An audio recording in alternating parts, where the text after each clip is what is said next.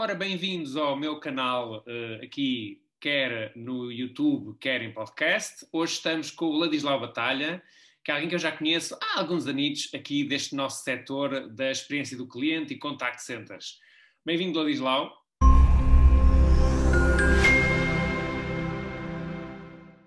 Obrigado, Manel. Uh, obrigado pelo convite. Uh, espero que estejas bem. Uh, pá, obrigado pelo convite. Uh, vou começar já aqui com um momento graxa, uh, logo para abrir, ou seja, claro. é, é, um prazer para mim estar aqui neste, no, no teu canal do YouTube e no podcast, tu és uma referência do nosso setor, até lançaste aquele livrinho que está ali atrás, das 610 dicas, Escreve, e é um prazer, é um prazer ter-te por colega neste setor dos call centers e é um prazer estar aqui na, nesta conversa com, contigo para, para o teu canal. É o, uma maravilha. Vamos a isso. Ok, bora lá. Então, e até para ser um bocado diferente do que é habitual, eu agora falaria do teu percurso e tal, e tu ias falar dos teus vários anos de experiência, fazer uma coisa um bocadinho diferente, que é nós conhecemos nas associações de estudantes, não é? É verdade. Já há ah, muito é. tempo, e de repente, já depois das associações de estudantes, eu tropecei em ti e de repente era eu colaborador, o trabalhador, como se quer dizer, da TMN, e de repente, epá, eu conheço este moço de algum lado. Mas também temos outra coisa em comum, Porreira, que é o nosso apelido mais invulgar, não é? é. O Ladislau Batalha, não há muitos e Manuel Alçada também não. Portanto, quando me disseram, sim, sim, o nosso responsável aqui é da psicoforma, penso eu, na altura. É da psicoforma, sim. Da psicoforma sim, é, o, é o Ladislau Batalha. Eu, Ladislau Batalha. Isso era, esse era o gajo da Associação de Estudantes lá da Margem Sul. Não pode ser, tem que ser a mesma pessoa.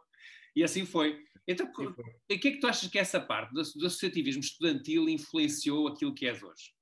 Epá, olha, influenciou muito, uh, para ser sincero.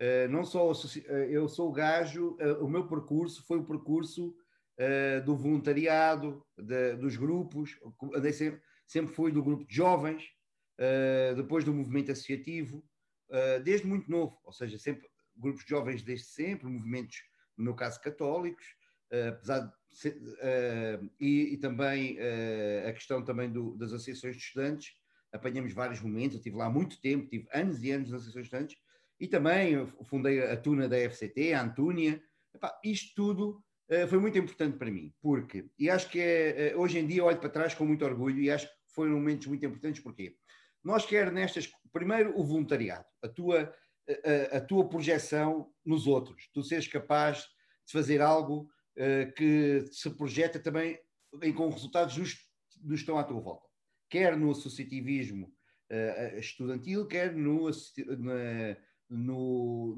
nos movimentos católicos e de, de serviço ao próximo. Uh, por outro lado, a interação com outros, as pessoas estarem habituadas a ter o mesmo objetivo, cada um toca o seu instrumento, mas há um objetivo comum.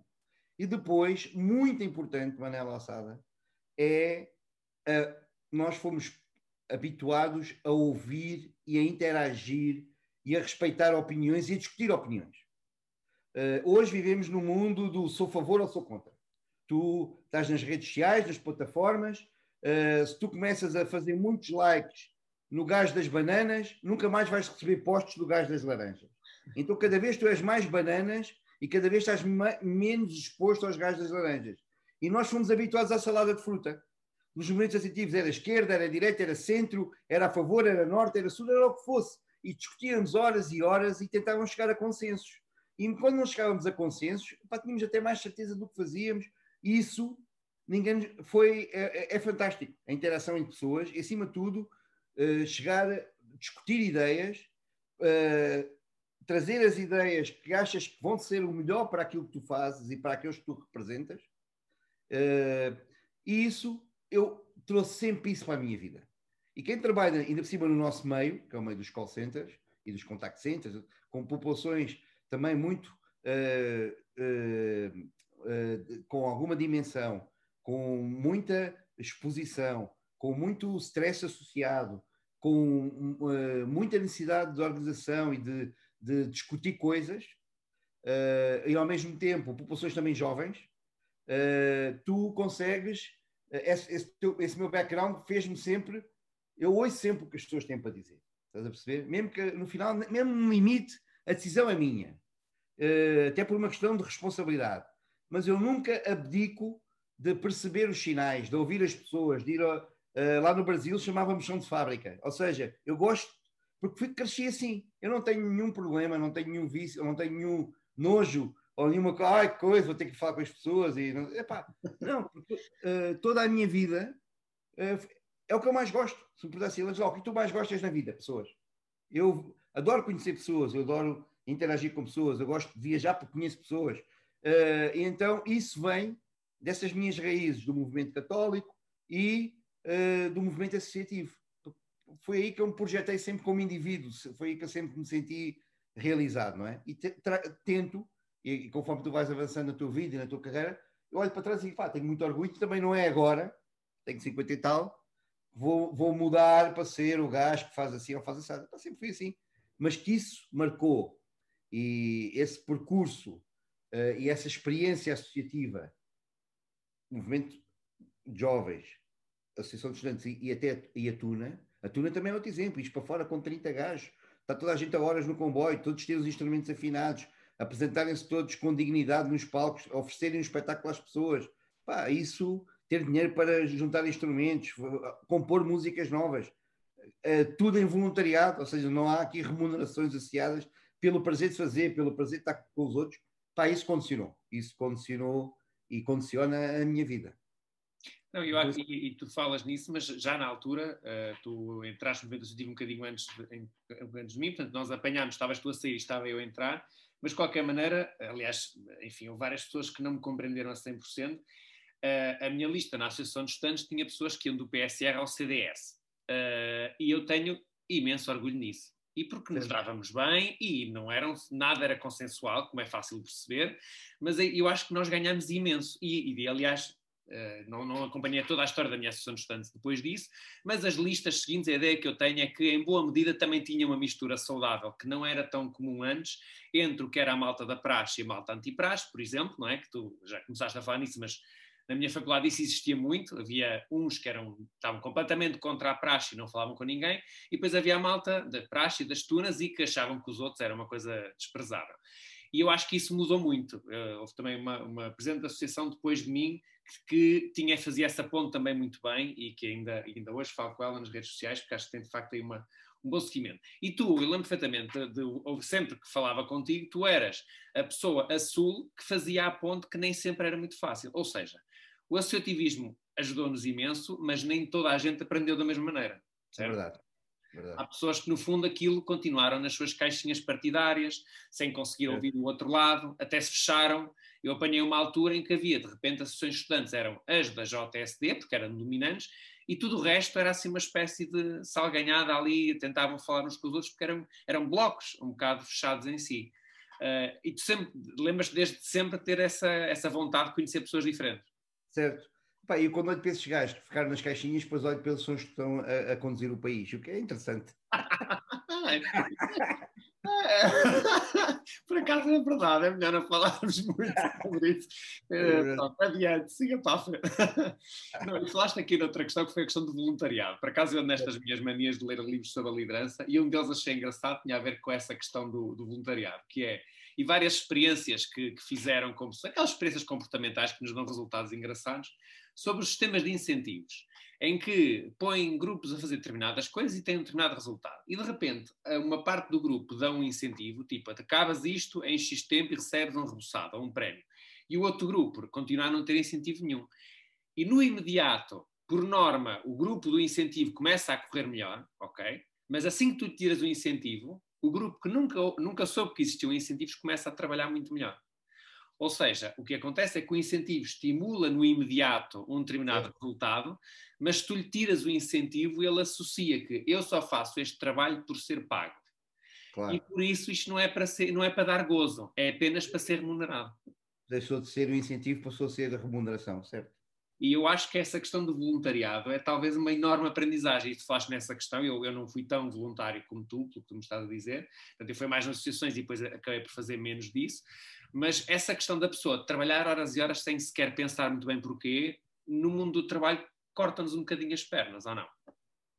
Uh, uh, vamos ver. Uh, depende dos objetivos de cada um, da forma como cada um se realiza. Eu tenho muitos exemplos na vida e algumas, alguns, os maiores, até foram trazidos e introduzidos por uma pessoa que já esteve aqui nas tuas conversas, que foi a Sandra Matos, quando eu trabalhei com ela na Zona e na Nós. Ela mostrava-nos sempre e trazia sempre eventos e formas de tu seres voluntário com os teus próprios colegas do trabalho.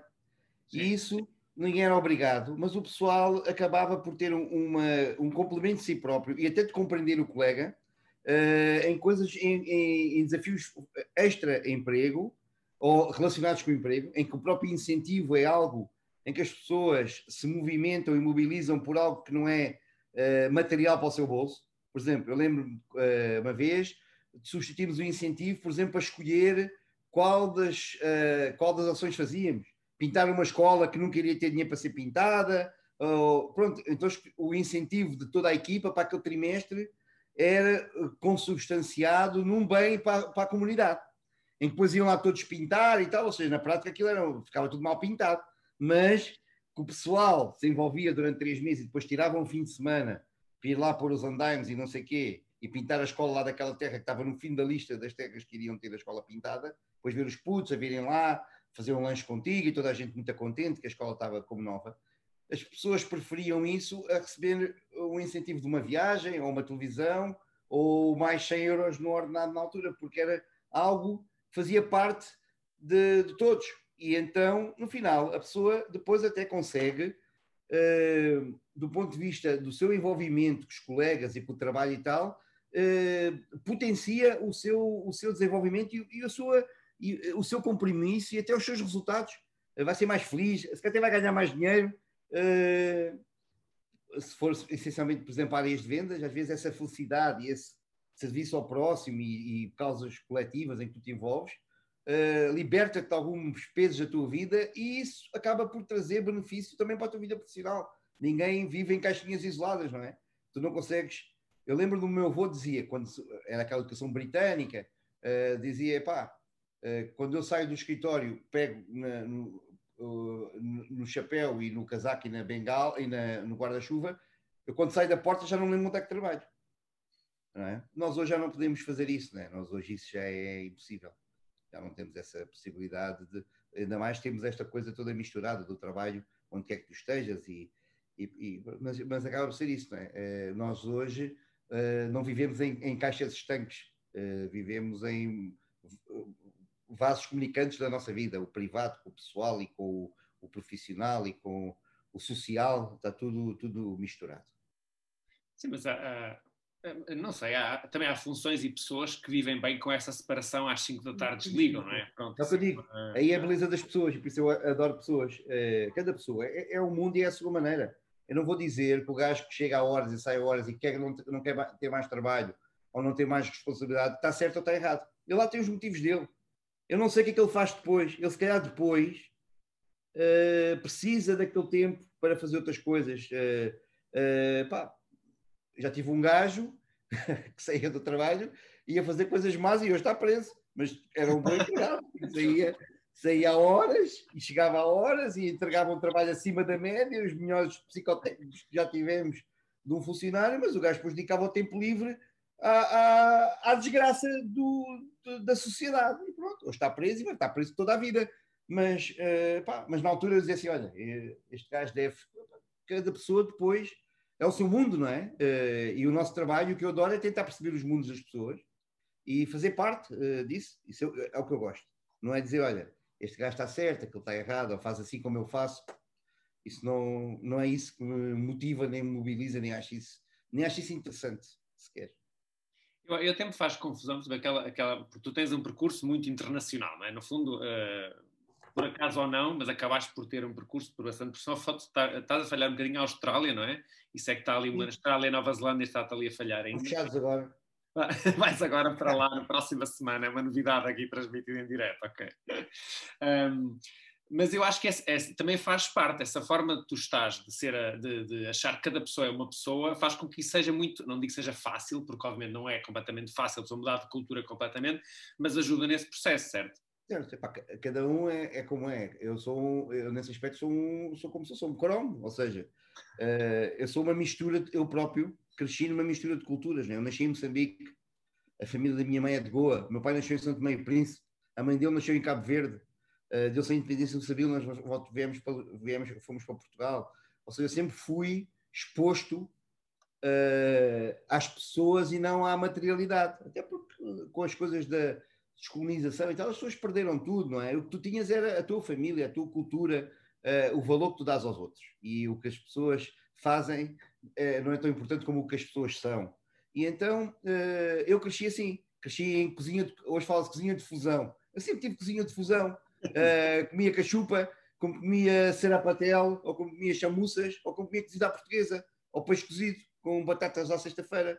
Uh, mas pronto, uh, eu cresci assim. Então eu tenho esta vontade de conhecer o mundo, tenho esta vontade de trabalhar no mundo, mas também tenho vontade de, de acima de tudo, de, de, pronto, de, conhecer pessoas, de onde quer que elas estejam. Eu trabalho com tanto gosto uh, em Almada, onde eu cresci, estudei e onde vivo em, em Portugal como tenho todo o gosto em, em morar aqui no. O que é que aconteceu para aqui? Em morar aqui no, no, no Dubai, uh, ou como morei no Brasil, ou no Egito. Uh, levo cada uma dessas experiências como, como uma oportunidade que eu tenho de enriquecer a, a, minha vida, o meu conhecimento, conhecer mais pessoas e também trazer algo de mim que eu possa também uh, trazer para essas pessoas também me conhecerem, não é? E, as minhas experiências e a minha forma de ser. Pronto, acho que o mundo é isso. É uma troca contínua de experiências entre indivíduos. E eu tento contribuir com a minha parte. Tu tens uma coisa que não é muito habitual uh, e que uh, eu, por exemplo, pessoalmente não, não consegui ainda fazer, mas se calhar algum dia lá chegarei, que é, por exemplo, tu quando falas para o Brasil, falas com português adaptado ao Brasil. É. E quando falas e isso acho que é um excelente sinal da tua forma de ser. Tu não te, não te vais impor aos outros. Não chegas ao Brasil e olha, vou falar em português de Portugal e aguente-se. Não. Tu sabes que, até para teres mais impacto naquilo que estás a fazer, também tens de te adaptar de alguma forma, certo? O, o, que está acima de tudo é a comunicação entre os indivíduos. E isso é o mundo dos call centers. O mundo dos call centers é isso. É um mundo de. Olha, lembras da escola primária ou secundária ou que era? Era o emissor e o receptor. o nosso mundo o nosso mundo do contact center, do customer care, não é nada mais do que essa. Eu digo sempre isto, sempre, há 20 anos digo isso. É simples, é o emissor e o receptor. É uma pessoa que, quer, que tem que falar com outra pessoa, não porque ela gosta, mas porque ela precisa. Então, essa, isso tudo é. O essencial é que essa comunicação seja limpa e clara. Então, se eu, para poder me entender e poder uh, comunicar, trocar ideias, passar as minhas opiniões, com o indivíduo ou uma plateia como tive, por exemplo, ainda hoje uma, uma entrevista, uma conference call com o Brasil. Se eu tenho que adaptar um pouco o meu sotaque e escolher as palavras que são usadas no Brasil e que não são usadas em Portugal, mas que lá isso facilita a minha comunicação, eu vou fazê-lo. E isso é muito português. Nós vemos o Primeiro-Ministro vai para a fronteira, fala em espanhol com o rei de Espanha, aqueles portunhol. Uh, isso é do português, não é com um gajo queira mostrar que sabe falar. É a preocupação nossa, e isso com nós como povo somos muito assim nós, uh, uh, se eu souber umas palavras em alemão, eu vou dizer ao alemão. Não é porque eu quero mostrar que sei falar alemão e que a seguir vou-lhe vou lamber os pés. Não, é porque eu quero facilitar a minha comunicação com ele. Nós somos um povo de interculturas, somos um povo de comunicação, de nos envolvermos com os outros. E, e, então eu tenho que fazer isso. Se eu sei alguma coisa que vai facilitar a comunicação, eu vou usar, não é? Porque, acima de tudo, uh, se tu não consegues comunicar, ou se comunicas errado, a, comunicação vai ter ruído, vai ser pouco eficiente, e tu no final vais ficar triste, ou não vais sentir que não, não te perceberam, ou o outro gajo vai dizer assim, o que é que este gajo teve para aqui dizer, não percebi nada do que ele disse. Ou ainda pior, percebe errado o que tu disseste. E pronto, o mundo é cada vez mais global, mas as dificuldades de comunicação continuam lá, todas. Uh, e a comunicação parte dos indivíduos, que as máquinas lá os nossos robôs, a inteligências artificiais e essas coisas, elas falam muito bem lá entre elas, ou entendem-se ou não. Mas quando falam, falam, não têm segundas interpretações. Nós, humanos, quando comunicamos, uh, nem sempre comunicamos da forma correta. Uh, e nós, na nossa área, isso acontece muito. Geralmente, quando a coisa dá, dá para o torto, é porque houve ali um erro de comunicação. Uh, o assistente entendeu mal, deu informação errada, ou o cliente ouviu mal o que o assistente disse porque não foi bem claro, e, e isso depois gera o maior granel e, escala e coisa, e o cliente fica insatisfeito e, e, pronto, e afinal vais ver a raiz, grande parte quando vais fazer as causas e efeitos de, de lá, root cause analysis, há uma parte que foi comunicação. O gajo não soube explicar bem e o outro também não soube entender bem. E todos nós andamos nisto para facilitar a vida destes dois gajos. Uh, mas apesar de tudo, e também há em Portugal muita, muita malta um bocadinho mais fechada na sua. Eu lembro quando eu sempre que vinha de, de Moçambique, Angola e Cabo Verde, felizmente ainda fui algumas vezes, gostava de ir mais e lá e voltarei, mas noutra fase. E eu vinha de lá sempre, sempre excitado e a contar histórias e não sei o quê, e aprendi isto e agora nunca mais vou fazer isto desta maneira e não sei o quê. E muitas vezes a reação que eu tinha cá era eh, pois, uh, aquilo é muito pobre, não é? E aquilo, aquilo quase que me deixava assim um bocado quase irritado por dentro. Ah, é pobre, que caramba, tem uma, uma, série de coisas que estão muito à nossa frente, outras que não, mas nós estamos ali que é para aprender, não é? E, a pessoa, é. e tem muita reação desse género, ah, pois, mas é difícil, depois não se pode ir para qualquer lado, cuidado com a insegurança. Ah, eu não tive insegurança nenhuma em Moçambique, lamento, mas andei por tudo quanto era lá da pena, não aconteceu nada e fui recebido fantasticamente por toda a gente. Pronto, claro, em Angola, por exemplo, não faço fazer da mesma maneira, mas isso a pessoa adapta-se ao sítio, não é? Mas falta um bocadinho isto e, e, e, o que eu acho é que às vezes nós temos. Isso, também... é, o, isso é o, o, estilo, é, é a nossa identidade como povo, não é? Nós somos assim, ah, pois, e coisa. Ah, no Dubai já está metade da população vacinada, 60%, e andamos todos com a cara, andamos com máscara, mas os restaurantes estão todos abertos e tal. Ah, isso é porque tem petróleo, tem dinheiro e tal.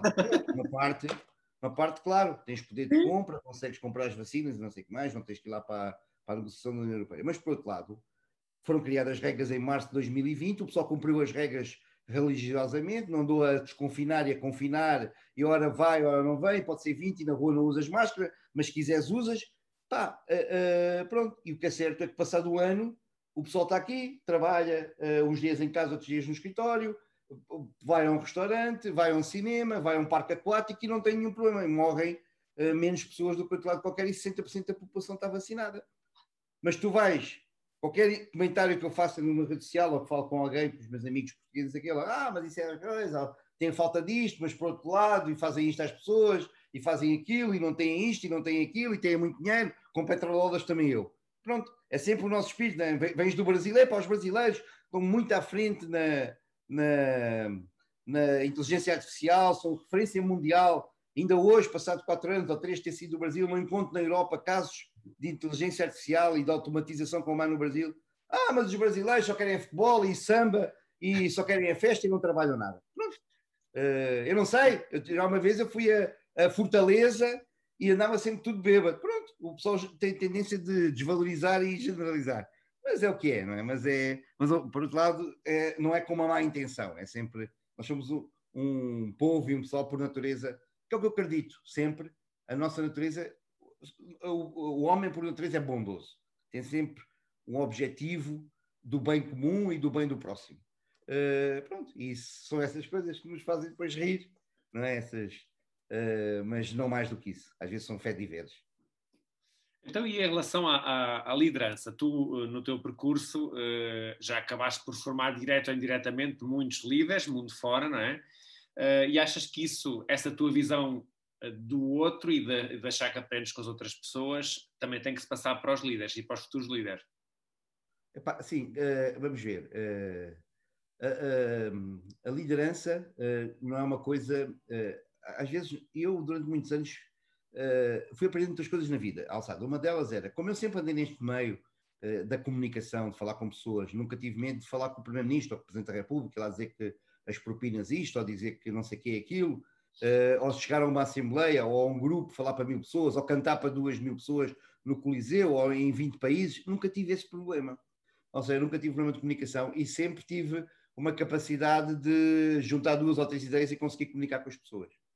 O tempo vem-me mostrar, e eu hoje faço isso mais do que nunca, que mesmo, uh, mesmo, mesmo a liderança, a comunicação, uh, o improviso é trabalhado tu és mais eficiente se percebes qual é o teu estilo de liderança e onde é que tu não estás a conseguir uh, interagir, porque as pessoas não são todas iguais e as, os desafios à liderança são diferentes, às vezes na mesma empresa, em vários momentos, ou até no mesmo momento. Uhum. Uh, se tu não és aberto a entender, a aprender e a, e a estudar e a, a sistematizar, tu vais ser menos eficiente. E eu fui aprendendo isso com o tempo. Ou seja, eu hoje acho que sou mais uh, tenho vícios e hábitos que ganho com a vida, mas, por outro lado, uh, uh, tive que adaptar coisas que há 20 anos não fazia. E, na, e, no, no meio, e eu fui aprendendo também na forma como fui sendo induzido a, e fui conseguindo trabalhar com os que me rodeavam, nomeadamente aqueles que eu tinha o privilégio de, de chefiar e de liderar. E um desses coisas é, por exemplo, uh, ir para as reuniões sem ter a reunião preparada. Uh, fazer uma comunicação, é fazer uma comunicação sem teres tomado três ou quatro notas, juntar as ideias, preparar o que é que te podem perguntar, levar as coisas preparadas. Pá, um gajo tem sempre resposta para tudo, mas isso não, não funciona, não é? Uh, ir para uma reunião sem a reunião estar preparada é uma falta de respeito pelo teu trabalho e pelos outros. E uh, no início da minha vida eu lembro de, epá, eu tinha sempre resposta para tudo, uh, conseguíamos com dois ou três números fazer um caso, e isso não é assim, porque às vezes podes já fazer o caso errado, às vezes podes não estar a, a ter as conclusões certas, e se tu fores preparado, vais melhor do que se não fores preparado. E isso é uma coisa que eu me habituei na minha vida, aos que trabalham comigo, é epá, não venham para as reuniões, agora pronto, é diferente, uh, por causa de todo este ambiente virtual, pá, mas eu quando via pessoas virem para as reuniões sem um caderno e uma caneta, já tinha a certeza que metade das coisas não iam ficar uh, consolidadas. Uh, ou, ficam ou ficavam à espera de um mail que depois fizesse um resumo do que tu concluíste, não é? Uh, as pessoas muitas vezes vinham, vêm ainda hoje, eu digo isso, as pessoas às vezes vão para as reuniões preocupados o que é que lhes vão perguntar e o que é que vão responder, não é em o que é que estão ali a fazer, ou o que é que vão absorver daquela reunião, ou qual é o seu contributo, é, epá, se o gajo me perguntar o que é que eu vou dizer, ou, ou tu sabes o que é que ele pode perguntar, estás à espera que ele não pergunte. Ou seja, vais para a reunião num espírito de sacrifício de uma hora, em vez de ser num espírito de cooperação de uma hora. Pronto, e isso que eu tenho tentado ao longo da vida trazer às pessoas que trabalham comigo é uh, uh, sermos rigorosos no que fazemos, mas não temos vergonha do que fazemos. Epá, eu prefiro encarar um erro e a seguir irmos corrigi-lo do que andar sentir que a pessoa não escondeu um erro, porque nas organizações não há erros que não sejam descobertos. É impossível. Tu não consegues fazer um, uma situação qualquer que traz um prejuízo a um cliente ou a um, a um teu colega ou à empresa sem que se saiba. Ou seja, uh, a mentira tem a perna curta, mas nas empresas tem mais curta, porque alguém vai saber. Uh, o próprio, a própria organização do trabalho, a própria natureza da empresa vai sempre descobrir as suas ineficiências. Pode levar um ano, pode levar seis meses, pode não ser de forma direta. Pá, mas vai descobrir. Então, mais vale encararmos as nossas ineficiências e os nossos erros, toda a gente erra. E então, isso eu tenho tentado sempre passar às pessoas que trabalham comigo é, pá, vamos ser sempre honestos e pôr em cima da mesa uh, o, que, o, que temos, uh, uh, o que temos para tratar e o, e o que temos para fazer fruto nosso, da nossa função. E não há nada que nós não possamos resolver. O que não conseguimos resolver, pá, vamos ter, vamos ter que arranjar uma forma, vamos ter que escalar, vamos ter que arranjar um processo qualquer de, de o poder encarar. Mas a pessoa guardar para si, ou tentar esconder, ou, pá, isso não é. Não está a ser honesto sequer para a equipa com que trabalha, não é? Uh, e depois, outra coisa é uh, a equipa ou a, in, a, interação entre indivíduos é essencial para, para qualquer organização. Uh, é isso. É isso. Se me perguntas o que é, que é a liderança, como é que eu tento exercer a minha liderança, a minha liderança é essa, é colaborativa, é de entender que não há pessoa. Eu parto do princípio que ninguém uh, é mau, parto do princípio que não há pessoas más, uh, parto do princípio que ninguém acorda de manhã a pensar que vai estragar a vida à empresa. Eu não acredito que um operador de call center acorde de manhã, ou um manager, diga assim: como é que eu vou lixar aqueles gajos hoje? Vou arrebentar destruir. não, pá. As coisas geralmente acontecem porque a pessoa teve um erro humano, ou o processo está mal feito, ou a empresa não foi clara, ou alguma coisa não está bem, uh, não está bem esclarecida. Ou seja, não é ninguém que acorda a dizer, olha, eu vou estragar a vida ao gajo que me paga o salário. Pá, isso não é, não é o gajo que vai lá com uma, não é o gajo que trabalha na garagem e que o chefe tratou mal, ele vai lá com uma chave e ainda arriscar o carro do chefe. Nós não, podemos, não fazemos isso, não é? Não temos pessoas que acordam com ir chegar ao trabalho e arriscar o carro do chefe. Uh, porque, então, há uma parte que pode ser as coisas que acontecem no nosso dia a dia, uma parte pode ser do indivíduo, e os indivíduos têm dias bons e maus, mas eu não acho que as pessoas sejam más ou desejem mal à empresa onde trabalham. Porque até para estar durante aquela empresa tiveram passar por um processo de enamoramento, de, de, de, de recrutamento, eh, de envolvimento, ou seja, ninguém entra para uma empresa, vou trabalhar nesta empresa, mas é para desfazer a vida negra. Pá, isso, pronto. Há sempre, uh, tudo quase tudo tem distribuições normais, não é?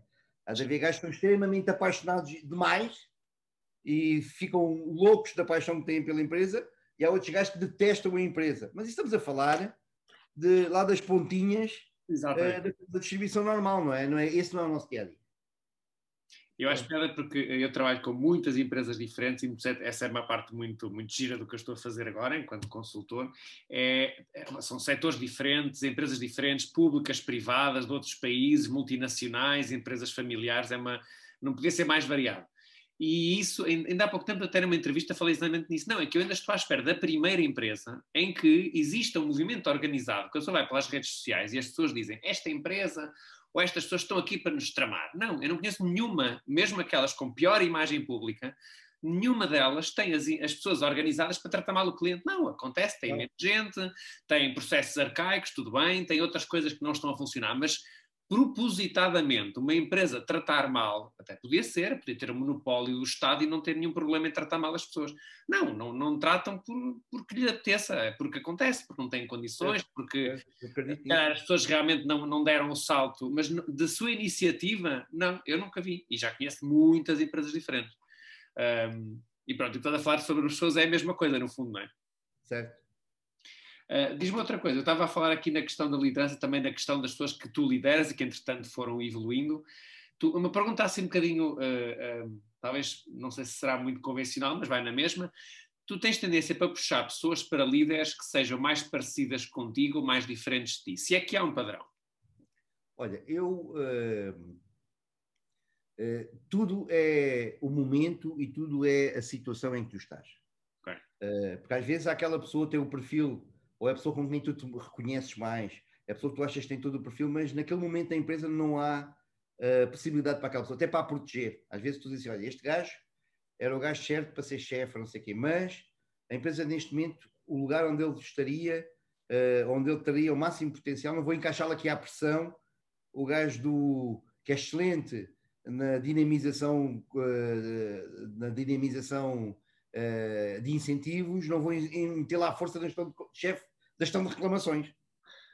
Ah, não, pronto, porque tens, o gajo vai ser promovido porque é o muito bom. E quem é bom é bom em tudo. Não é o caso. Ou seja, eu tento sempre que o indivíduo faça match com o que a empresa lhe pode trazer também no seu percurso. Uh, há indivíduos que. E há indivíduos que pensam que têm essa, essas uh, características e qualidades, mas que ainda não estão lá. Então eu também tento perceber se aquele indivíduo tem esse potencial, mas que ainda não está lá, e ajudá-lo a dizer: olha, estás aqui todo raivoso, mas ainda não está a tua hora. Vamos preparar, ainda tens estes momentos que tens que passar antes de estás pronto para uma posição de desvia. Uh, outra coisa, eu também tento é ter a visão da empresa. Ou seja, eu nunca segurei ninguém na minha equipa, nunca. Uhum. Aquela coisa do gás faz-me falta. É horrível.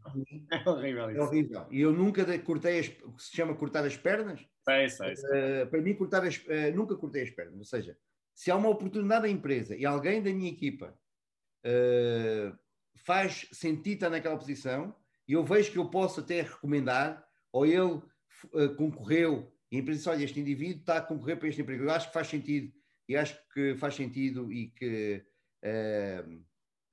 faz o um match com ele, eu sou o primeiro a aceitar, porque vai abrir a oportunidade para outro, ele vai ser um, até vai ser o embaixador de onde ele veio, vai dizer, olha, Lá no serviço a cliente, nós não somos lá uns palermas quaisquer, nós também temos ideias, também preocupamos com o cliente e vai, pronto. Eh, e isso vejo sempre como positivo. Poder criar oportunidades para outros e, eh, para os próprios indivíduos. Mas às vezes também, eh, às vezes tu tens informação que as pessoas não têm. Isso também é a parte do líder. Às vezes dói. tive uma empresa, telecomunicações, onde trabalhava, em que as minhas pessoas, o que elas, no serviço a cliente, o que mais queriam era ser accounts comerciais. Queriam ser gestores de contas e era um, um, dos caminhos era tu evoluís do call center empresarial para gestor de conta uh, e essas vagas eram muito limitadas. Uhum. Então até houve uma altura em que algumas pessoas concorreram para uma outra empresa. Uh, e tu sabias que aquela empresa até ia fechar por uh, intelligence do mercado. Exatamente. Então tu tentaste até à última que as pessoas não fossem. Mas também não lhes podias dizer, percebes? Não podias assim, olha, não vais falar que aquilo vai ser fechado, estou a vender as bases de dados do, dos colaboradores. Também não, isso é, é pouco ético. Mas tu sabes que a pessoa vai se meter num rolo, não é? Então estás ali na, naquela angústia, sabes que não podes dizer, mas não queres que ela vá. E ela está a dizer: porque é que este gajo está a me impedir de ser account comercial? Está com inveja ou pensa que eu não, não consigo. E depois pronto. Uh, estás a pensar o que é que vais fazer se tu gostas das pessoas, até a que é que vais fazer. Pronto, até pode ser que a coisa não, não corra mal e que a pessoa encontre outros, outros caminhos a seguir, que foi o caso, felizmente. Mas uh, isso é uma coisa. Outra é uh, a pessoa da tua área querer ir para outra área e tu sabes que ela não tem ainda as competências. E então tens de explicar, ou não tem o perfil, ou ainda há uma outra coisa ou outra que tu sabes, uh, e tu, tu próprio és chamado a fazer esse exercício. Pá, devo ajudá-lo nisto ou devo ajudá-lo a ir e depois ajudá-lo lá? Mas como é que tu vais ajudar ou como é que tu vais uh, contribuir para alguém que depois já não está sob a tua alçada, já está no outro mundo e tu estás no teu mundo, não é? Essas coisas são todas, é caso a caso, é, é muito dos indivíduos, das, das situações, uh, mas eu nunca olho para o gajo assim, este gajo é a minha cara, é como eu, vai ser o meu sucessor. Porque eu nunca pensei assim, nunca pensei em sucessões ou criar líderes. O que eu tento é uh, que as pessoas que estão na minha equipa sejam os melhores possíveis e ter os melhores recursos, e só podes fazer de uma ou duas maneiras. Uh, eu estou numa determinada posição e o meu departamento está sob a minha responsabilidade, tem que entregar um determinado um compromisso que nós temos com a empresa e com os clientes. Eu olho para a minha equipa, e tem que fazer uma avaliação sempre honesta de se o indivíduo pode, pode crescer e entregar uh, mais resultados pelo seu crescimento, ou se o indivíduo não tem sequer as características. E às vezes o indivíduo está a se enganar ele próprio, não é feliz, uh, não gosta do que faz, é uma pessoa amarga, preferia estar a, outro emprego do que estar ali. Pá, e aí se calhar é melhor deixar a pessoa ir. É?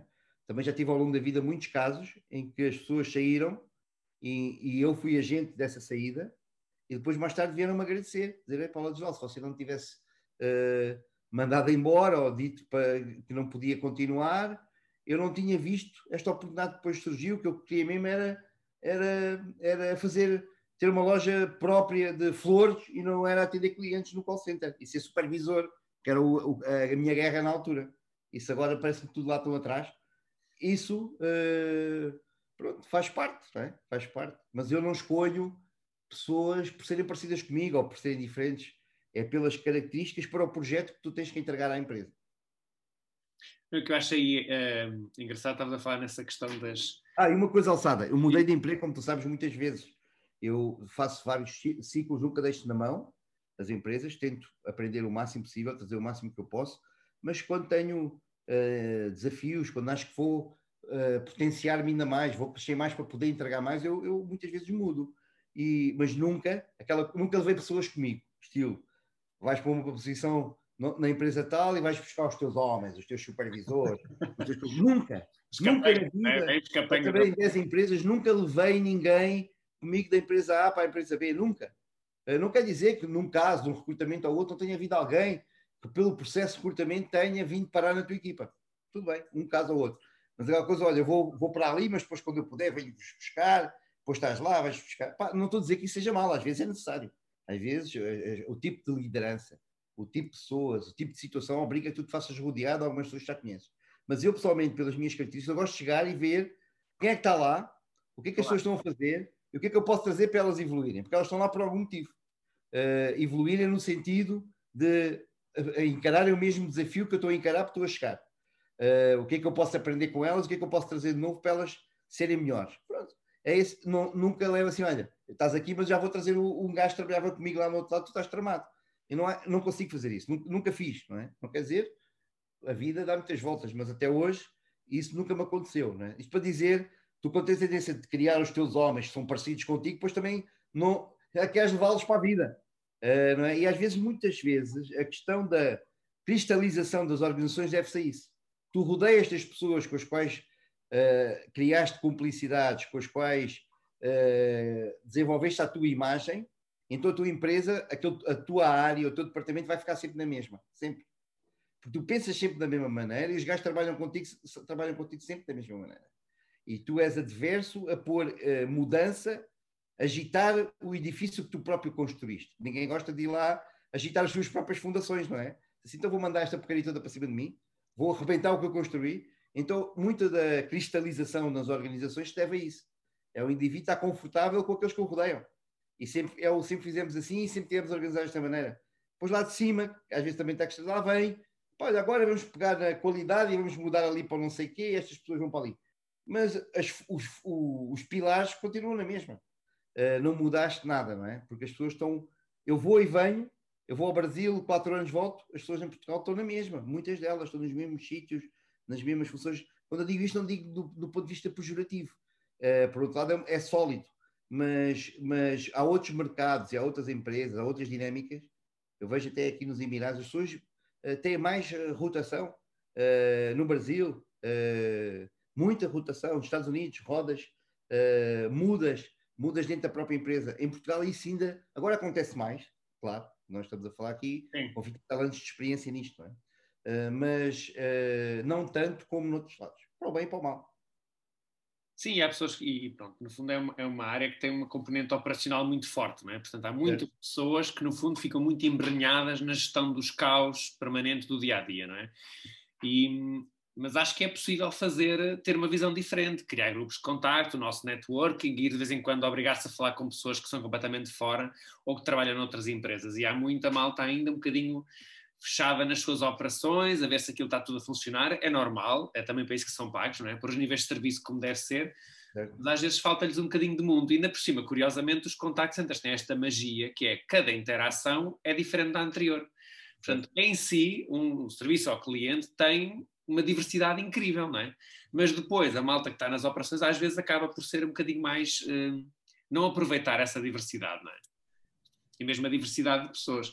Um, e eu estava a falar nisso da, da, bolha, eu não sei se foi o termo que usaste, mas foi o que eu pensei na questão da bolha, e faz-me sempre lembrar os nossos, alguns dos nossos políticos, não é? Que muitos deles com enormes qualidades, mas que ao longo dos anos vão se fechando em grupos cada vez mais restritos de yes man e yes woman, não é? E começa-se a notar a perda de capacidades. Nós que estamos cá fora da bolha, começamos a assistir a decisões mal tomadas coisas incompreensíveis, respostas que, que, seriam impossíveis de ouvir três anos antes. Uma pessoa dizer que não digam mal do governo, por favor, porque estou a pôr em causa o país. E a pessoa nunca imaginaria aquela pessoa dizer isso três anos antes. E assistimos isto, eu assisti isso a, nos vários quadrantes, não é? Um, mas quase todos eles tiveram um bocadinho esse fenómeno de ir ganhando uma bolha em que se vão fechando, fechando, núcleos cada vez mais restritos, depois há uma remodelação governamental e só os secretários de Estado é que sobem a ministros e não há mais gente nova em lado nenhum. Um, será que na política se pode fazer diferente ou no fundo a questão da liderança sabes, é. Sabes o que eu acho, Alçada? Eu acho que este último ano, esta coisa da pandemia e tal, vai, vai rebentar com essas bolhas todas. Porque o mundo, o mundo mudou. O, o mundo para o bem e para o mal mudou. O mundo hoje é mais. Uh, tornou-se possível Uh, vai levar, claro, nem toda a gente está na mesma velocidade, nem toda a gente tem os mesmos meios, há uma certa assimetria social, ou seja, as pessoas que não tinham meios, os países mais pobres não têm acesso à vacina, vão ser prejudicados, porque não vão poder viajar, não vão poder ir às feiras, não vão poder vender os produtos deles.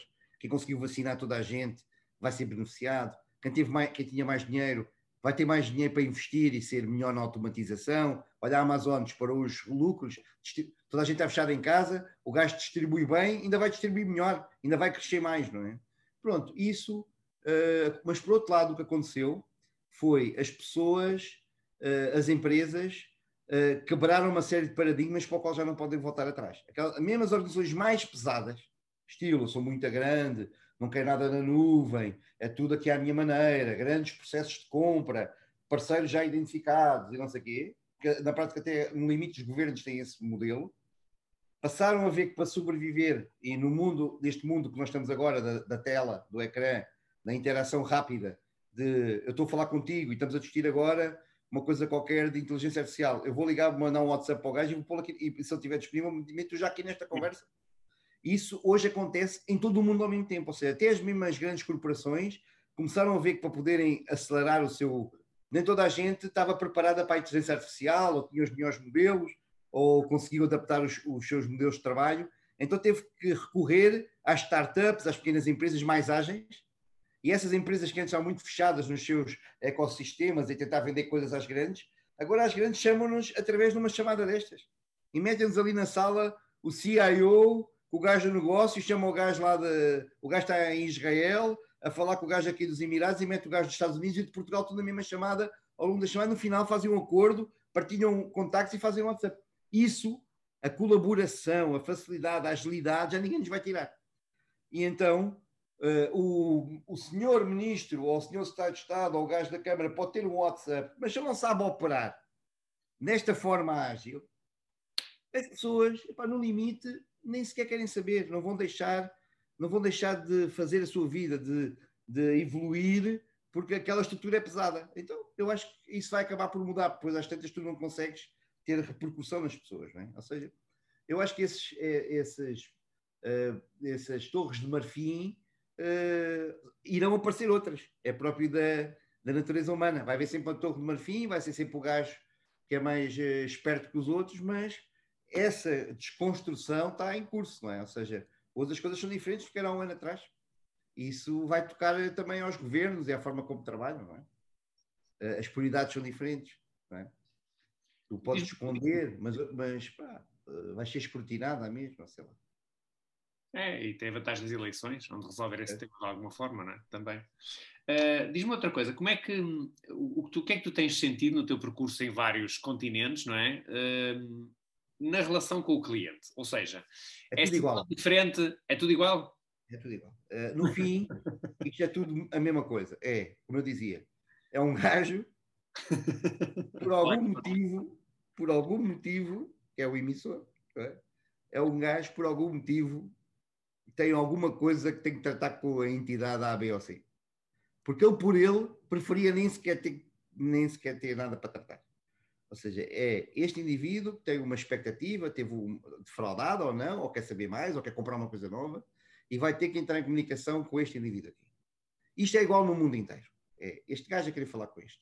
E este uh, tem que ser suportado por toda a organização que está com ele para dar a, a resposta mais eficiente e eficaz e uh, que responda às aspirações deste que. Isto é assim no mundo inteiro. O que muda é, tens questões culturais, podem mudar, tens questões de uh, tecnológicas, até a própria língua. Tu falas em, em inteligência artificial, em uh, assistentes virtuais e tal. Se for em inglês é muito mais fácil. Porque ainda antes da pandemia, agora isto, temos este boost da inteligência artificial e tal, antes da pandemia nós já sabíamos que o grau de reconhecimento das interações pelos assistentes virtuais em inglês é maior do que em polaco ou em português. Claro. Em português não é o caso pior por causa dos brasileiros. Tu se falares lá com o sotaque ainda consegues lá que as Alexas te reconheçam. Há alturas em que até tens português do Brasil e não tens português de Portugal, ou seja, tens que falar lá com o sotaquezinho para a máquina te entender. E então, uh, isso faz as coisas. E depois tem outra coisa que tu podes ter as mesmas aspirações, o cliente com a mesma aspiração, o gajo do call center a querer suportá-lo. Mas, se os teus processos são uma porcaria, tens ineficiências e buracos em todo o processo, a tua organização está toda estruturada, não há milagres que a tecnologia vai fazer ou que vai facilitar esta comunicação. É isso que depois torna as empresas, os países, uh, as organizações diferentes. mas no final, o âmago da questão é este indivíduo a falar com este. E agora estamos a, assistir a uma coisa muito que vai acontecer muito rápido, que é o assistente virtual deste indivíduo vai falar com o assistente virtual deste indivíduo. Isto vai ser mais fácil. Eu vou dizer aqui para a minha Alexa, Alexa, porquê que a minha fatura da luz este mês baixou 10 euros? E a Alexa vai ligar para o, lá para o assistente virtual. Falar com a Safira, ou como é que ela se chama? Da, eletricidade, da empresa de eletricidade, e vai dizer: Olha, porquê que a minha eletricidade este mês subiu 10 euros? E o gajo vai tentar responder e vai-me resolver. E se ele diz: ah, Não, subiu mesmo 10 euros, você tem que pagar. E a Alexa vai me dizer: Ela diz lá, você tem mesmo que pagar 10 euros. Eu digo: Então paga, Alexa. E ela paga. Está pronto. Uh, Este é o mundo em que nós estamos agora a evoluir, não é? Os próprios assistentes virtuais vão falar com assistentes virtuais. Isso vai-me libertar de ter que fazer esse papel. Mas no fim, alçada, no mundo inteiro, qualquer que seja o continente, é um indivíduo a falar com outro indivíduo. Uh, e isso não tem diferença uh, em lado nenhum. Uh... Falaste aí, desculpa, falaste aí nas questões culturais, podes dar um exemplo de questões culturais que sejam diferentes? Não, há muita cultura da própria organização do próprio país, da forma como as pessoas se comportam no posto de trabalho, da forma, uh, por exemplo, há certos países que tens que respeitar horários religiosos, que outros não tens. Ok, ok. Eu lembro que eu trabalhava no Egito, uh, tinha que programar até os turnos em função da religião das pessoas, dos horários. Uh, há pessoas que não podem trabalhar à noite por questões, questões por questões religiosas. Há diferenças entre sexos. Isso, uh, numas culturas tens, noutras não. E tu não vais dizer assim, não, não, a partir de agora trabalho tudo assim. Não, a, a, a cultura claro. tem um papel importante na organização daquela sociedade e reflete-se na forma como as pessoas trabalham. Uh, pronto, isso, isso, acontece, acontece, não é? Uh, a, uma cultura de vendas no Brasil é diferente de uma cultura de vendas em Portugal, não é? É, é diferente. A própria forma como o pessoal celebra a venda, como as dinâmicas dentro da sala, em Portugal iam-se passar da cabeça, não é? Eu, eu vi operações em Portugal de vendas tu nem, nem sequer percebes que aquilo é uma opção de vendas. Mas não é por mal, não é que não seja eficiente, não é que tu não vendas e que não tenhas taxas de venda, não tenhas uh, uh, concretização uh, world class. É, é assim que nós estamos organizados, é assim que nós somos, é assim que nós vivemos a nossa alegria, não é? Diferente da alegria com que os brasileiros vivem a dinâmica de vendas. Pronto, essas culturas são diferentes. Uh, se são muito significativas, não. Uh, um saldo de cada, de cada, o saldo de cada sítio, de cada local, torna as pessoas diferentes e as operações diferentes, mas na essência é igual. Eu lembro que tive esse uh, choque cultural, claro, mesmo assim é diferente, quando mudei de, do Porto para Lisboa, e lembro quando eu vim para uma empresa de outsourcing, que agora já não existe, a CRH, que entretanto após várias compras e está na Manpower, no fundo, aquilo que está da CRH, e, e, eu lembro, o primeiro choque cultural foi nós no Porto, o grande debate com os horários era por causa do Natal, e portanto eu vim para Lisboa um bocado com o mesmo pressuposto, não é? Ok, vamos então agora ver como é que vamos tratar das férias do Natal. E eu não tinha nenhum problema em Lisboa com as férias do Natal, tinha, era na passagem de ano. Certo. E então, essa diferença norte-sul, de epá, mas ainda bem que eu tinha 20 e poucos anos quando isto me aconteceu, porque logo de início percebi, isto eu tenho realmente que ouvir mais do que começar já a achar que, ah, vamos ter aqui um problema com o Natal. Não, eu não tive nenhum problema com o Natal em Lisboa e tive um grande problema com a passagem de ano. E, e no Porto, 300 km a norte, a passagem de ano era pacífica e no Natal é que eu tinha um problema com a gestão de horários. Portanto, é, imagina com 300 km, claro, no teu caso com os largos milhares ainda as diferenças são outras, não é?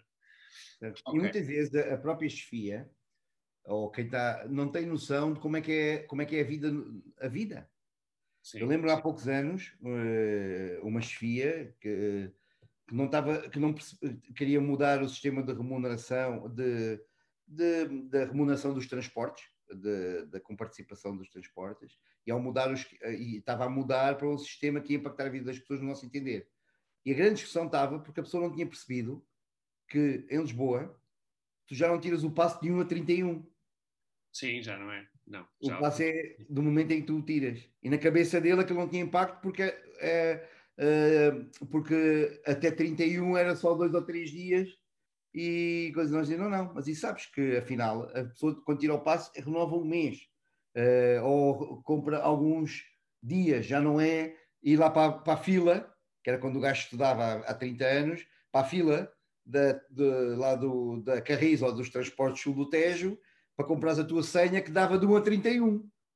Isso já não é assim. Então tu estás a tomar decisões que vão impactar a vida de 2 mil gajos que têm que se deslocar para o trabalho uh, de transportes públicos. Tu pensas que o transporte público ainda é como era há 20 anos. Estás a ver? Às vezes, uma porcaria dessas, uh, uma coisa tão simples, tu não, não tens a noção e nem sequer queres saber Uh, o, o gajo devia ter perguntado primeiro: olha, uh, se eu mexer isto, o que é que pode acontecer à vida das pessoas? Não é? Não é? Olha, vamos mudar. Então, mas isso não faz. Ah, mas vamos mudar. Mas olha que afinal. Ah, é? Ah, não sabia. Mas já foi um granel durante semanas. Não é? Uh, porque a pessoa sentiu-se prejudicada. Não, e às vezes, sim, eu às vezes aí, mas ainda hoje, por exemplo, quando, quando às vezes até conversas mais informais que tenho com pessoas que me perguntam, então, mas neste caso o que é que farias, etc. Eu muitas vezes respondo, vá, pergunta às pessoas ah, eu tenho que montar um sistema de incentivos. Ah, pergunta às pessoas. É pá, um sistema de incentivos eu não posso perguntar. Porquê? Ah, se funcionar, uh, nada como perguntar às pessoas que estão a falar connosco e que vão, e vão lidar com esse sistema de incentivos, ah, que deem a sua opinião. Pois não quer dizer que nós tenhamos que ouvir tudo aquilo que nos dizem, não é? Mas nada como começar por esse processo, não é? Um, Tu, tu, na prática, como é que um, aquilo que estás a fazer agora, em boa medida, tem a ver, entre outros aspectos, mas também estás a trabalhar muito na questão da automatização, certo? Certo? Isso toda a gente está nesta altura do mundo, não é? Sim. Uh, e, e, como é que isso tem sido em termos do impacto da relação com o cliente? Já, as, suas, as coisas estão a andar tranquilamente? Não, vou falar, até porque eu tenho aqui exposição a vários mercados, não só o português, o brasileiro, mas também o que está a passar aqui no Médio Oriente, África e também Ásia. Uh, vou dizer o que é que se passou e que, onde é que está o drama agora, ou o que é que, qual é o desafio agora. Uh, foi toda a gente a correr para casa. Estás a ver? Foi toda a gente a correr para casa pela questão da pandemia, toda a gente a atender de casa, toda a gente a trabalhar de casa, conseguiste migrar, isso foi fantástico, pôr as operações todas a trabalhar em casa. Isto foi um aspecto. E depois, junto a este aspecto, ter o work from home, foi, ou home office, foi, as empresas aceleraram os processos de digitalização. Todo, tudo o que tu tinhas no teu radar de digitalização aceleraste e o que não tinhas passou a estar. Eu quero é assistentes virtuais e quero é máquinas que reconheçam e que façam para, eu, para tirar a pressão de mais gente a ligar e a tua própria gente não estar no mesmo grau de produtividade e com as mesmas capacidades tecnológicas de atendimento que estava no escritório, até tu te conseguires adaptar. Então o que é que isto trouxe? Isto trouxe ineficiências e novos buracos na tua jornada de cliente que tu não tinhas antes. Posso explicar? Uh, tu meteste uma série de automatização, mas a automatização Pronto, há casos extremos, há empresas que nasceram nativamente digital, foi só aumentar um pouco, a Amazon se calhar não teve esse problema, mas Sim. a generalidade das empresas meteu lá um assistente virtual, automatizou a primeira interação com o cliente. Só que a máquina geralmente identifica 20 ou 30% dos casos. Não vai, não vai conseguir interagir e resolver, a não ser que seja uma linha de cartão de crédito ou de roubo de cartão de crédito, em que tu ligas só por um motivo e dizes sempre a mesma coisa. Ou seja, mas isso já fazias antes da pandemia. O que acontece é que aquelas, aqueles casos que eram normais nas empresas, bancos, seguros, serviços, telecoms e tal, esses casos tu automatizaste a primeira parte, mas o grau de reconhecimento e de, de, de resolução prima, do teu primeiro layer automático não é 100%. Longe disso. Então, muitos casos, as empresas tiveram que manter o IVR, porque o IVR é uma ferramenta altamente robusta e também com alta resolução. Então, o gajo passa pela, pelo assistente virtual e muitas vezes vai para o IVR. Uhum. Pois o IVR em si, por regras de negócio, muitas vezes ou resolve ou vai parar no assistente. Uh, até porque em algumas legislações tu obrigas o IVR a ter uma opção de poder falar com o, com o assistente. E vai chegar ao assistente. O que acontece? Já nem vou falar que o gajo está em casa há um ano e não sei o que mais, mas e a governança, a go governance e o drama todo à volta de gerir agora operações, o que é que tem acontecido no último ano? O que acontece é que aquele gajo que está ali não tem noção da jornada do cliente o cliente caiu dali fresquinho para ele. Só que o cliente já veio numa jornada que não era assim há um ano atrás, ou seja, já levou com a, com a AI, com o IVR, e depois andou lá nas, nas árvores do IVR, para trás e para a frente, e andou nas árvores do AI, foi reconhecido e não foi, e repete, e aí você disse banana e o gajo disse laranja, aí você disse banana, não, eu disse laranja, aí você disse banana, não disse laranja, puma, vai para o IVR. Se você disse banana, escolha não sei quê, escolha não sei quê, escolha não sei quê. Aí não escolha nenhum das outras, então uh, se prefere falar com o assistente, diga ao prima 9, vai para o assistente. O assistente não sabe que andou nas bananas e laranjas e vai dizer: Oh, boa tarde, ainda bem que está aqui e deixa-me falar consigo. Ou seja, o, uh, ele não tem noção da jornada, uhum. primeiro. E segundo, uh, em muitos casos, o, assistente, uh, o que acontece? Se, as empresas têm que fazer a otimização deste processo todo de forma a que o que chega ao assistente, o assistente possa mesmo resolver. Por dois motivos. Primeiro, tenha as competências, tenha as ferramentas para resolver. Não dizer assim, é passado. E se você está-me a dizer, não posso resolver. Vou pô-lo aqui na, na opção 4 do IVR. Ele vai ver ao processo e o processo diz: se o cliente quer laranja, de, faz a deflexão do cliente para a árvore 4 e aí ele carrega na opção 2. E o gajo vai parar onde já teve antes de falar com o assistente. Exatamente. E só, sabe, isto parece uma andota, mas é o que tá, acontece hoje mais do que nunca, porque uh, tens este processo foi muito esticado e o assistente, o operador, ou não tem uh, o processo adequado, ou ele próprio não tem ownership e empowerment. Ou seja, muitas vezes ele podia resolver, era pensar de outra maneira, mas foi. Ou seja, o grande desafio agora é o gajo, que é a última pessoa, que é a pessoa, ele tem que ter a consciência que, vai, que tem que resolver. E se não consegue resolver, vai ter que escalar, nem que tenha de ligar para a casa do chefe até ele atender. Ou seja, isso não existe. O que acontece é a pessoa uh, quando chega um caso que não consegue resolver, vai ver para onde é que tu consegue mandar. E isso hoje está dramático, porque uh, tu mudaste o processo, meteste mais tecnologia, mas em muitos casos submeteste o cliente a maior esforço. Tu se fores ver os customer efforts da grande parte das empresas, piorou. Ou seja, és mais digital, mas tens maiores competências digitais, mas o teu esforço de cliente é maior. Porquê? Porque esticaste o processo, meteste, o cliente está a sofrer mais para ver a questão resolvida. Porque o teu processo digital não está 100%. Claro, no futuro, quando o processo digital conseguir reconhecer tudo e não sei o que, epá, ou 90%, os 10 chegam ao operador, o gajo vai brilhar naqueles 10. Mas hoje temos esta fase em que o cliente vai andando por ali, chega ao operador e muitas vezes o operador não tem, não tem uh, empowerment para resolver. E às vezes tem empowerment e não tem ownership. Assim, não, vou levar este caso, este cliente não vai voltar a ligar, não vou pôr no IVE. Percebes? Isto obriga a muitas. Claro, não é o operador que vai fazer isto. Obriga a muitas mudanças na forma como todos estão a olhar o negócio. Uh, e isso é o desafio agora que eu vejo deste último ano, para além da, do governance de pessoas que estão a trabalhar de casa, não é? Que trouxe novas. Pronto, mas essas empresas estão a, a tentar resolver isso. Mas também ainda está longe. Uh, tu, eu acho que principalmente aquele layer, tendo algumas honrosas exceções, as empresas já estavam preparadas para isso tinham bons processos de gestão no próprio, uh, no próprio ambiente de trabalho e conseguiram externalizar isso para a casa das pessoas, nesses não têm problemas. Mas a empresa que estava muito focada no supervisor e na sua equipa, a partir do momento em que desmembra uma equipa dessas e o supervisor, ele próprio, está no drama de estar a trabalhar de casa, nem sabe como é que isso faz, nem sabe, está habituado a pegar o pessoal todo, vamos ali beber um café, e pá, e tu não faças assim e tal, agora ele não sabe como é que vai fazer isso no Teams, nem sabe como é que vai uh, fazer aquela interação. Ou seja, esse layer de supervisores tem sofrido muito também. Muitos não tinham esta competência de gestão de equipas remotas, não é? Uh, e agora, ao fim do ano, isso começa a trazer os seus. Uh, esse barquinho começa a meter água e há que resolver.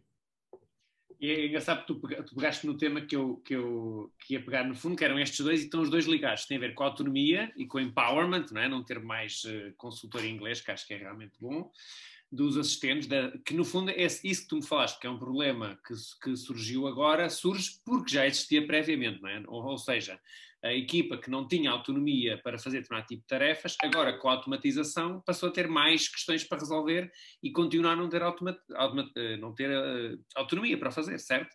Certo. Ou seja, é um problema novo, mas que só, foi, só é pior porque já existia previamente. Exato. E da mesma coisa, a questão da supervisão. Às vezes perguntam-me assim, aqui há tempos perguntar-me, pá, sobre a liderança, diz-me aí o que é que tu tens visto e tal, eh, em relação a, a, a, sobretudo às chefias diretas, às primeiras linhas, não é? Que são aquelas que mais estão a levar uh, com isso. E eu disse, bem, aquilo que eu vejo é que pá, aquele que era muito bom antes, ele, ele é muito bom agora porque vai descobrir uma forma de lidar com as pessoas à distância, porque ele já fazia isso antigamente, é? no ambiente complicado, ele descobre uma nova forma. A não ser que o gajo, pela sua característica, não consiga trabalhar de casa. Ok. O próprio, a próprio chefe não consegue trabalhar para de casa. É. O próprio chefe foi trabalhar no escritório. As suas características são adversas. Há pessoas assim, pá. E temos a gente que querem voltar para o escritório, que não consegue trabalhar de casa. E ele está a ver a cama ali ao lado e não vai conseguir.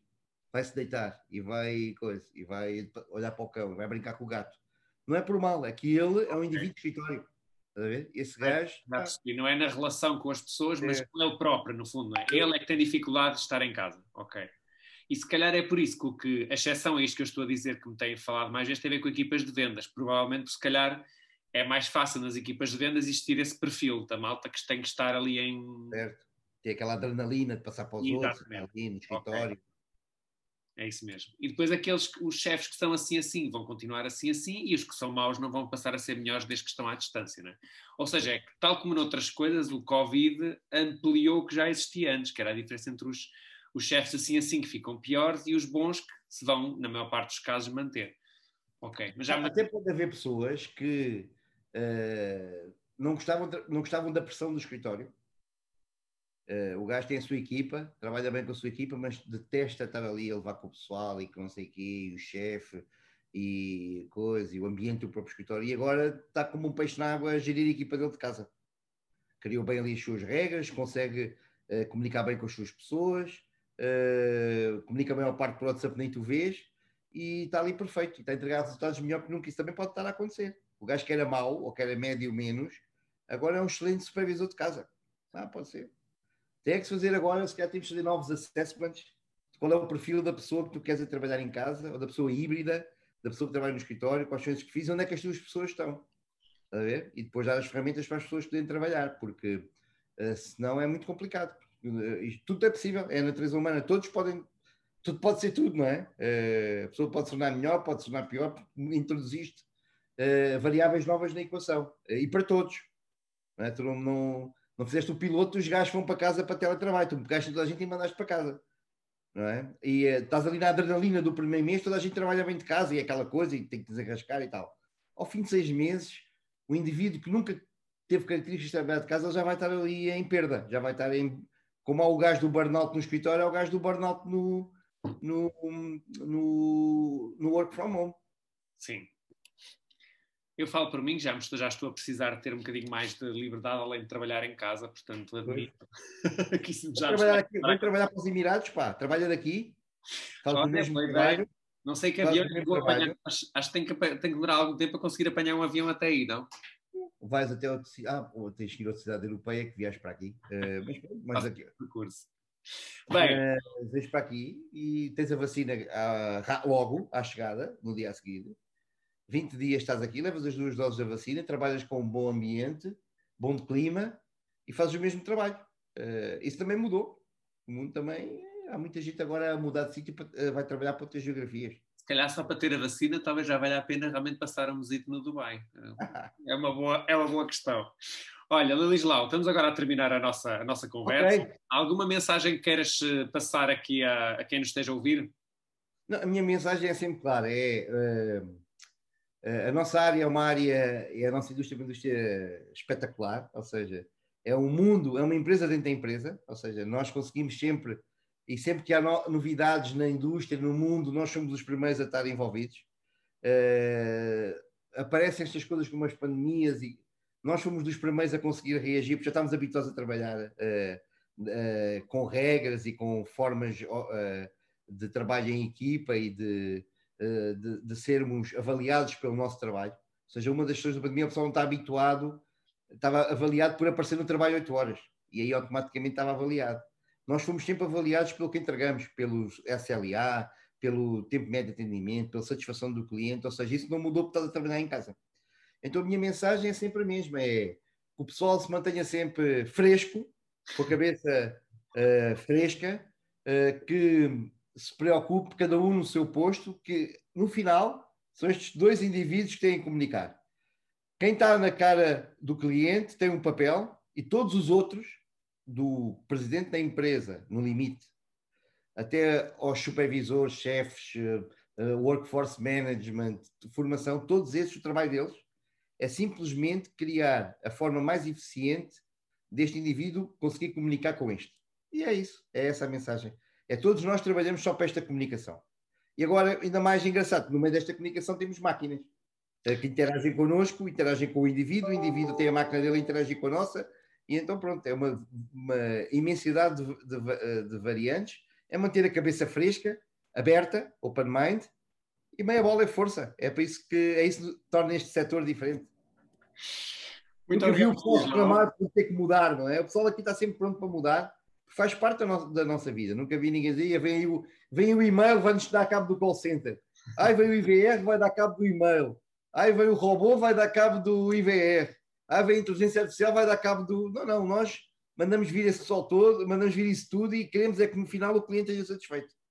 Uh, estamos sempre do lado da solução e isso é muito engraçado.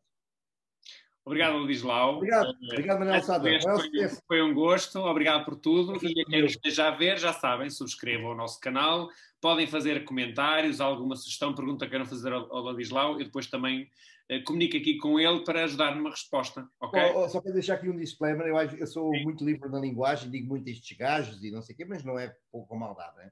nem é com intenções maliciosas, é porque os americanos dizem guys, that guy, eu digo aquele gajo. É o equivalente é equivalente. Então vá.